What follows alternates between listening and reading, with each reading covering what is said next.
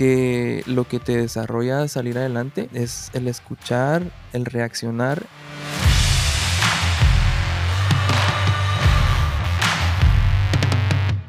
Tu actitud pueda que haya dañado las relaciones públicas de tu propia empresa como baterista.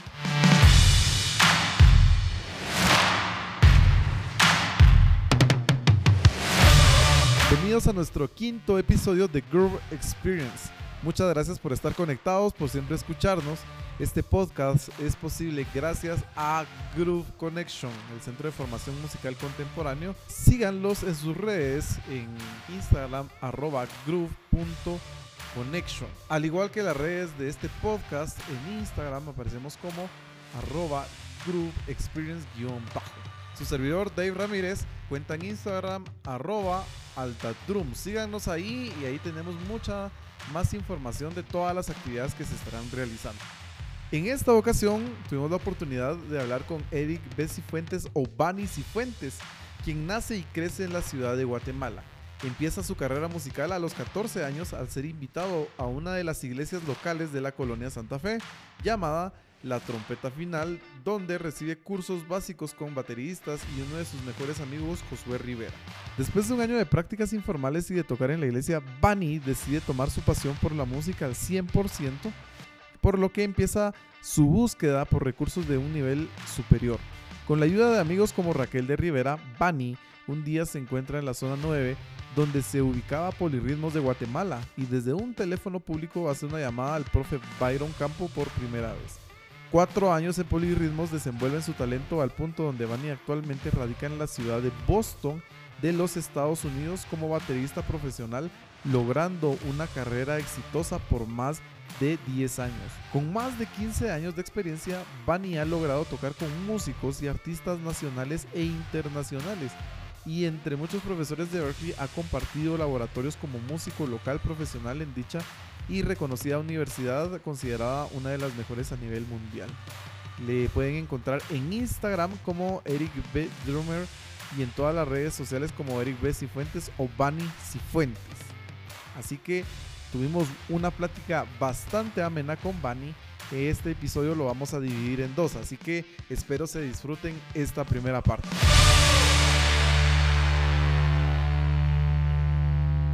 Okay. Eric, Bani Cifuentes, mano, te agradezco mucho que en esta oportunidad hayas tomado el tiempo para, para estar con nosotros, acompañándonos a, a hacer este, este podcast. Estoy muy agradecido que, que te hayas tomado el tiempo. Eh, contame cómo estás. Pues muchísimas gracias por la invitación. Súper feliz, eh, como te decía anteriormente, felicitándote públicamente también por, por tu programa, pues que está buenísimo.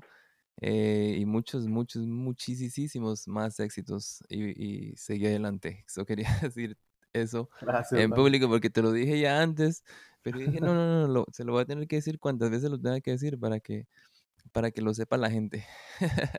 Pues muchísimas gracias hombre. por la invitación, estoy aquí.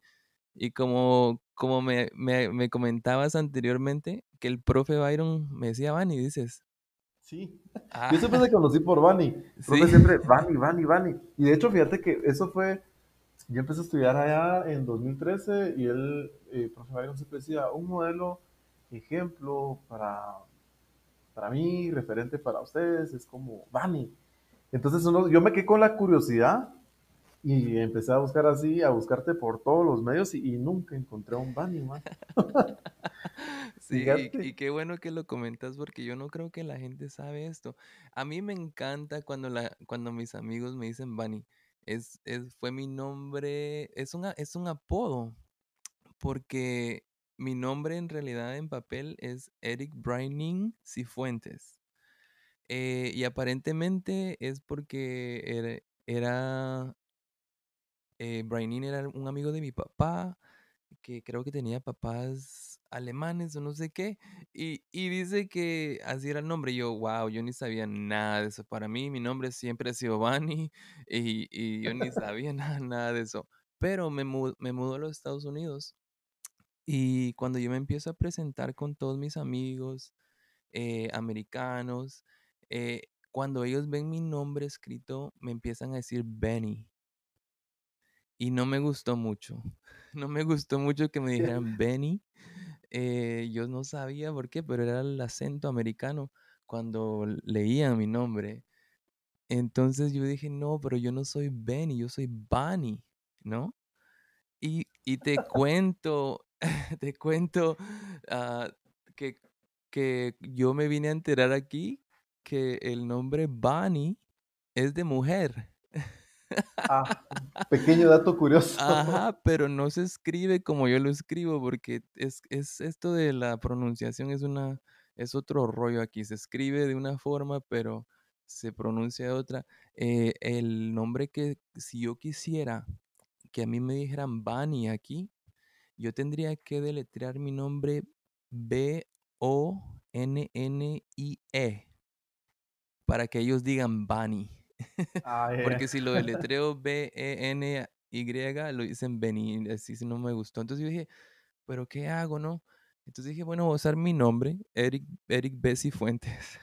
y, y otro dato curioso, ¿sabes? Que eh, tenía muchos problemas con, con el, eh, digamos, con el mismo nombre de mi papá, porque mi papá se llama Eric Cifuentes también, pero él es Eric A. Entonces Ah, yo ya. soy Eric B. Eric, B. Eric Junior. Sí, algo así, pero en vez del Junior yo soy el, el B. O sea que el, el sucesor sería Eric C. Algo así sería, ¿no? Claro, no sé, ahí vamos a ver qué, qué, qué se me ocurre. Ahí va la, ahí para, para conservar la, la descendencia. Sí, pero, pero mis amigos cercanos eh, y mi familia, eh, ellos solo y me dicen Bunny siempre. eh, y a mí me encanta. Cuando, cuando yo me mudé para los Estados Unidos me decían a veces, Eric, Eric. Y, y hasta tres veces y yo no estaba acostumbrado. no estaba, yo ni volteaba a ver ni nada. En cambio, ahora dicen Bunny y ahí mismo yo volteé a ver. Pero cualquiera que me quiera llamar Bunny, pues para mí no hay ningún problema. Solo, solo era para ir para tener las cosas en orden. Súper, súper. Bunny, te vamos a decir Bunny así por cariño y, Sí, sí, no, el- me, me, da una gran satisfacción, me, da- me llena mi corazón ahí de alegría bastante.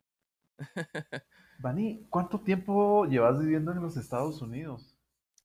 Ahorita voy para 12 años. Yo me mudé aquí, creo que vine a cumplir, la, por primera vez vine a cumplir 18, pero me regresé porque estaba estudiando todavía. eh, en ese tiempo estaba estudiando eh, para ser perito contador. Era mi último año y era mi último año de poli. Ah, ah, por cierto, saludos al profe Byron, si está escuchando esto. Eh, Polirritmos fue lo que me formó a mí completamente. Ahí está la escuela de muchos músicos, grandes músicos que están haciendo historia. Yo Mm, quisiera preguntarte algo con respecto a, a eso, a eso, Dani. Por ejemplo, además, que, que después vamos a, a hablar de esto, pero digamos aquí el sueño de, de muchos músicos es como vivir de la música, viajar, estar en otro país, en su mayoría, por lo menos con los que he platicado, una gran mayoría quieren estar en Estados Unidos y hacer carrera musical. Pero hay muchas cosas que a veces uno no toma en consideración y a veces uno se va aventurando y pues eh, pues yo creo que ya con, con, la trayectoria que tienes allá, pues, ¿qué aspectos un, músico que quisiera estar allá debería de tomar antes de irse o, que, o de considerar, ¿va? para no llegar a, a, darse el susto de la vida? Sí, uh, pues fíjate que cada quien, es, cada quien tiene que respetar su camino de vida, ¿no? Eh, yo lo, en, alguien, digamos, algo así más uh, en general te podría dar toda esta, una respuesta porque hay muchas cosas que cambian respecto a tu, forma, a tu vida cotidiana, a tu familia, a tus aspectos, eh, a tu, ¿cómo, ¿cómo, se podría decir? A tu, a tu forma de ver la vida, cosas así. Pero yo me imagino que te sientes y, y, que, y que, planif que planifiques una, estrategia, ¿no? Como que en cuál es, es tu estrategia para, para vivir de lo que quieres. Entonces yo digo que en la estrategia incluye a veces muchos planes a largo plazo. Y ya en, ese, en este caso, pues ya como te digo, es un, los planes son ya más personales y... Pero nada en la vida es perfecto, Dave. Eh, esos planes eh, se, van a derrumbar y hay que, hay que saber cómo hacerle para revivirlos o, buscarle la forma de, de seguir en ese camino que te llevaba, ¿verdad? Por ejemplo, si, si estás corriendo y te doblas un tobillo, pues a veces te, esperas un poquito hasta que pase el dolor y luego sigues corriendo, ¿no? Y, esas son cosas de la vida que, como te digo, cada quien tiene que eh, vivir por su, propias, por su propia cuenta. A veces uno no aprende a caminar si uno no se cae, ¿no? Pero eh, la estrategia es lo más importante para mí. Segundo, yo te diría eh, venir dispuesto a trabajar duro, pues. yo te digo por mi cuenta, yo no sé, quizás, quizás alguien pueda sacar una carrera musical fácilmente, pero por lo que yo he vivido, el trabajo duro ha, valido la pena. Eh, no, no, a largo, no a corto plazo, claro, sino que a, muy largo plazo. Eh, enfocarse en, en, tu pasión y en lo que te da tu, tu felicidad como músico, ya todo lo demás vendrá. Pero si trabajas duro, me imagino que ya venir con esa, con esa capacidad mental, porque si, tú no si uno no viene así con esa capacidad de, saber que uno tiene que empezar desde abajo, de nuevo, ¿verdad? Por ejemplo, yo vine acá y, yo venía graduado de polirritmos y claro, unas, unas, una escuela de, de vida también, polirritmos pero yo vine a una nueva cultura donde mi lenguaje no era, no era, no era inglés, eh, una nueva cultura de trabajo, de, de, vivir que me tomó tres, casi tres años en acomodarme, en, en, buscar mi apartamento. Eh, eh, aquí las distancias son demasiado largas, que como baterista, eh, a, cualquier baterista yo le recomendaría que tuviera un carro, porque las distancias son muy, aquí hablamos de, ¿qué te digo? yo tengo un promedio de una hora cada, toque pero para mí es que se hace, ya se me hizo chiquito, pues una hora para mí ya no es nada. Eh, pero sin carro, cosas así. Entonces, eh, empezar desde abajo a, construir tu, todos tus, aún comprarte tu batería, ¿no? a comprarte tu batería, porque eh, mi papá se, se, enojó mucho cuando, cuando yo tuve mi primer trabajo y y él quería que yo me comprara un carro. Y yo no me lo compré, yo me compré una Gretsch. y, yo creo que fue parte por la cual me echó de la casa. creo que todo músico haría eso, créeme que todo músico. Lo primero que hace es lugar de comprarse como un vehículo o alguna cosa así, platos. Es que mi papá tenía razón, pero yo también, eh, ¿me entiendes? A veces uno viene con esa visión. A ver, yo vine con una. Yo, yo quería ser músico, pues. Entonces, eh, yo ni estaba tocando conciertos por tres años, pero tenía mi batería ahí, armada y lista para cualquier, cuando viniera la oportunidad. Y, te cuento una historia ahí media, media ah, cómica. Cuando mi papá me dijo que ya no me iba a prestar el carro él para ir al trabajo, yo tenía que caminar porque decidí comprar mi batería. Yo dije, bueno, está bien, yo camino, yo es como una media hora de caminar. Pero luego yo no sabía del invierno. yo, no, yo no me imaginaba las nevadas que iban a caer aquí. Y te cuento que como a los seis meses ahorré para comprarme un carrito ahí bien viejo porque ya no podía con ese frío. Y ya no podía, mano. Ahí sí, como que aprendí mi lección. Sí, e, eso, eso, por ejemplo, cositas como eso. Bueno, muchachos, ya saben si van a viajar, primero. Eh, si van a ir, a, exacto, mm, tienen que planificar si hay nieve o si hay tornados, porque hay, hay de todo, ¿no? Eh, digamos, aquí yo vivo en, New England y aquí son los extremos de todo, mano. El extremo del calor. A veces hay días que, no es saludable salir porque está muy caluroso y, a veces creo, me han contado que, que, que ponen los servicios públicos gratis, como el bus y todo, porque tiene el aire acondicionado. Porque hay un calor que, que te puede hasta derretir o no sé. Es Viene demasiado. el invi- sí, viene el invierno y me recuerdo que han habido inviernos que, que ya no, ya no cabe la nieve en ningún lado. Y viene, viene la primavera. Mira, el- es que el, es- el extremo de todo. Viene la primavera y es un polen que pone a todos los, los que tienen alergias a morir. Y, y viene el otoño y que se... Esas hojas secas que dañan las tuberías, los tanques. Oh my God. Son cositas así que uno tiene. eh, No es fácil, no es fácil. Todo eso es lo que no se ve en, a veces en las redes sociales, ¿no? eh, que Claro. yo, digamos, te cuento una vez, me llaman, yo vivía como una hora de Boston antes de yo mudarme para Boston. Y me llama un amigo, Eric, te necesito ahorita como en dos horas, mi baterista tuvo algo que hacer y ahorita me llama para el toque, ¿no? Y yo en ese tiempo pues estaba también, eh, pero que quería cualquier cosa. Y me quería mudar para Boston también. Eh, y había un gran frío, David, te cuento que había llovido y se había congelado mi carro, que la, no me abría la llave, eh, no me daba vuelta y quebré mi llave. Quebré la llave del carro en la puerta y yo dije, tenía otro control y, y vine y, que, y traté de abrirla por el baúl y me metí por el baúl para llegar al toque. Pero había un gran frío que llevar la batería con, con un gran frío así, eso, eso es lo que digo, piensen que si en realidad aman y se apasionan por la música, porque yo sí me apasiono por la música, yo, yo me pongo guantes y ahí me voy. Y se va. No, y es que eso es bien interesante porque pues al final uno solo, solo ve lo que se sube a, a redes, las fotos, así como que, ala, qué chilero, qué, qué engasado aquí en Guate.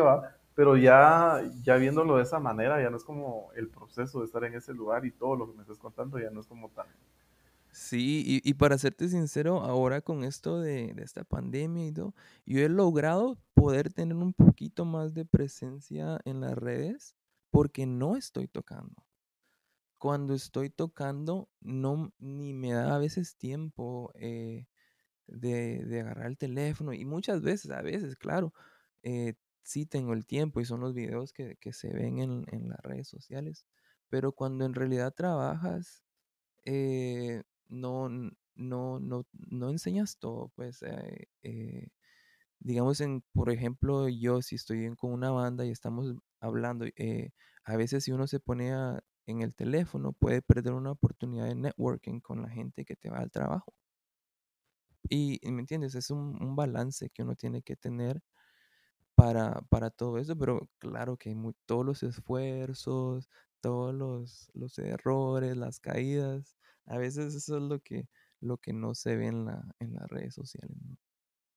Qué interesante eso lo, lo que me contó. Bueno, y, y eso tiene, tiene mucha lógica. O sea, siguiendo así a los grandes músicos que están de gira, casi, casi no suben nada de información a, su, a sus redes, pues por lo mismo que están ocupados tocando y pues como... Y, y siempre, eh, y fíjate que estamos viviendo en una era donde es como el, ¿cómo se dice? Entrepreneur, ah, como independiente, eh, ¿cómo se dice? Como, eh, bueno, alguien que lanza su propia compañía. Estamos viviendo una, un, un tiempo muy, muy independiente, ¿no? Para, para cualquiera puede lanzar, digamos, tú quieres ser lanzas tu compañía. Mira, gracias a Dios tú tienes un- una compañía de podcast ahora y, y estás pues ya bien. tú tienes tu compañía, Ahí vamos. gracias a Dios. Entonces, uno como baterista, a veces uno tiene que, que ser también su propio eh, businessman, manager. Tú eres tu propio, tu propia secretaria, a veces tu todo eso que ya al, digamos en mi caso, a mí yo disfruto tanto la música para mí eh, que ya la, las, la- las redes sociales pues vienen un poquito más, un poquito después de que ya yo ya me he llenado de satisfacción. Y como te digo, ahora con esto de la pandemia, que no hay, no hay eh, conciertos, todo el mundo se paralizó, pues eh, ya he logrado yo tener un poquito más de presencia en las redes sociales. Buenísimo. Y, hablando de todo eso, eh, Vani, digamos, vos que, ya estás en, un mercado ya obviamente mucho más competitivo, eh, que habíamos hablado, yo tuve la oportunidad de conocerte en el 2015, si no, si no mal recuerdo, que fue que viniste a Guatemala. Y precisamente yo ese día iba a clases, entrando a clases, este el profesor me dice, mira, él, él es Vani. Y así, Vani, Vani, sí. a saludarte, todo el mundo tomándose fotos con Vani ahí va, porque pues obviamente sí. eh, el peso musical que, que tenés y, y, pues es bueno saber eso. Pero este, en, en el mercado americano, ¿qué hace a un músico competitivo? Para que, digamos, digan, ah, bueno, entonces sí, él, él, tiene, que, él tiene que venir a tocar. Sí.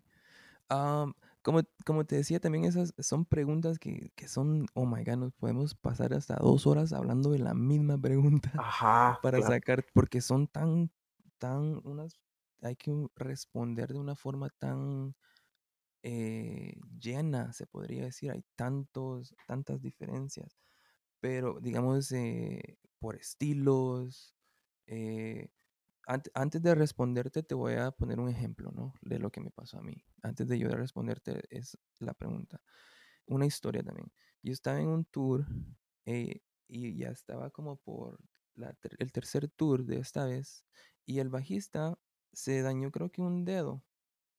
Entonces tratamos también de, de llamar a muchos bajistas y estábamos en, en, en una reunión, la banda, y muchos nombres vinieron a la, a la mesa y me llamó mucho la atención cómo lo vio una de las personas que yo jamás lo había visto así, que me que dijo, esta persona es, de, es muy buena y toca demasiado bien. Y, y, esta otra persona dijo, sí, pero ¿tú crees que sería bueno pasar dos semanas con él en el bus, 24 horas al día? Mm, A mí no me gustaría estar con él. Entonces eso yo dije como que, wow, like, y este es un monstruo, pues, era un monstruo en el bajo, es un monstruo. Entonces yo digo, esas son, me, ya te, me amplió la forma de ver esa, esas respuestas de la pregunta que me has hecho. Pero en, en, mi, en, en lo personal, lo que me ha ayudado a mí, eh, yo creo que yo escucho muy bien, eh, aprender a escuchar a tus, a la banda. Cuando aprendes a escuchar, es una de las partes de verdad que creo que en esta área donde yo vivo y hay muchos bateristas, pero in, increíbles. Aquí hay como 300 buen, buenísimos. ¿Me entiendes? Eh, el escuchar, casi todos tenemos eso en común, que al aprender a escuchar a tu banda y es como una conversación, todos creemos que, que la música es un lenguaje y todos hablamos eso, que, que es un, el lenguaje universal, pero si no podemos tener la habilidad de conversar, eh, no sé si en realidad sabes el lenguaje. Entonces ya, digamos, eh, por ejemplo, en el jazz, la reacción, se podría decir otra parte que es el escuchar y reaccionar a lo que la música te pide, ¿no? Eh, es una, para mí como baterista me ha ayudado mucho el, la reacción también que la gente, digamos, yo te puedo poner otro ejemplo, eh, no hay mejor eh, para mí forma de sentirme de tocar que tocar con esa gente que trabaja en equipo que a veces yo, yo, yo les digo a mis amigos, wow, es que tú eres bueno porque, eh, digamos, el bajista cometió ese, un, error, un gran error, se fue para una nota que nada que ver, pero todos nos fuimos con él y ya no fue error. Un arreglo. ¿Me entiendes? Exacto. Ex pero la reacción, es lo que te digo, fue de milésimas de segundo. La gente no nota eso. Entonces, eh, yo digo que eso, para ser eh, eh, como que, de en, que te mande, mantenga en demanda, tú dices, ¿no? La, de aquí en Estados Unidos. Para mí eso me ayudó mucho porque a mí me han llamado mucho, digamos, ¿qué vas a hacer hoy en la noche? Eh, no, estoy free. Uh, ¿Quieres venir a hacer tanto y tanto? Dos sets. Y yo, ¿y cuáles canciones? No te preocupes, tú, uh, tú las vas a escuchar. Así me dicen.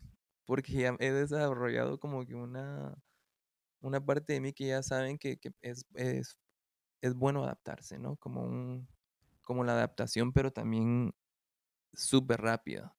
Entonces yo digo que ya entre medio de tantos bateristas que son buenísimos, eh, la técnica increíble, eh, graduados de Berkeley, saliendo de allá, todo eso que ya lo han aprendido re bien, eh, se vuelven se vuelve mucho como el parte del montón.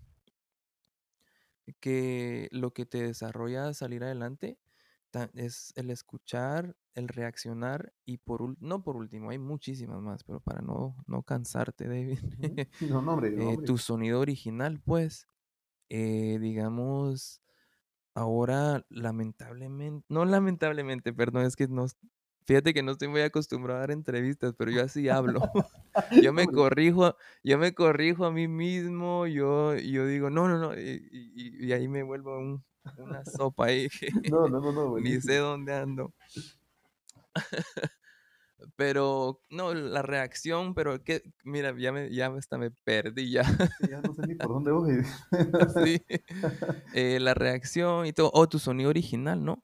Que te está diciendo que no lamentablemente, pero digamos, la música está avanzando tan rápidamente que en mi sentido personal yo ya no siento que ahora no tenemos ya décadas de música, ¿no?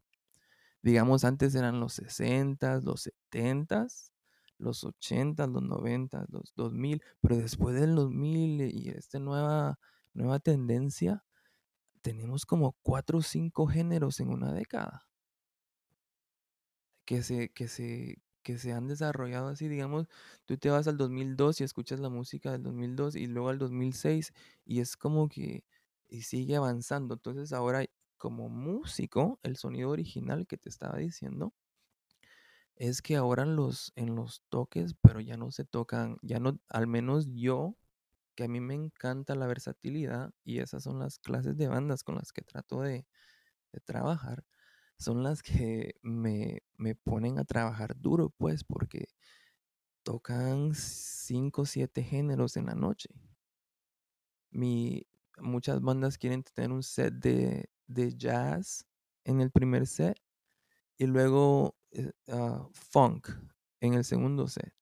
Y vengo yo y yo ya como baterista, nosotros no tenemos el, botón como los pianistas, ¿no? De cambiarle sonidos al teclado ahí. y ahí se va, ya cambia después. Sí, nosotros, ¿qué hacemos? Entonces ya viene tu sonido personal. Eh, que, te, que, puede destacarse entre el montón. Eh, y, claro, como te digo, esas son de las partes técnicas. Pero luego viene también la parte, la parte personal, jamás se puede descuidar, jamás, nunca descuides eh, la parte personal, la forma en que te desenvuelves en medio de otra gente, eh, digamos, si eres amigable, eso me, me he dado cuenta que aunque no se hable, se siente mucho. Y a veces la gente quizás no sabe porque ha perdido un toque o algo así, ¿no? y pueda que pueda ser tu, tu actitud, tu actitud pueda que, que haya dañado las relaciones públicas de tu propia empresa como baterista.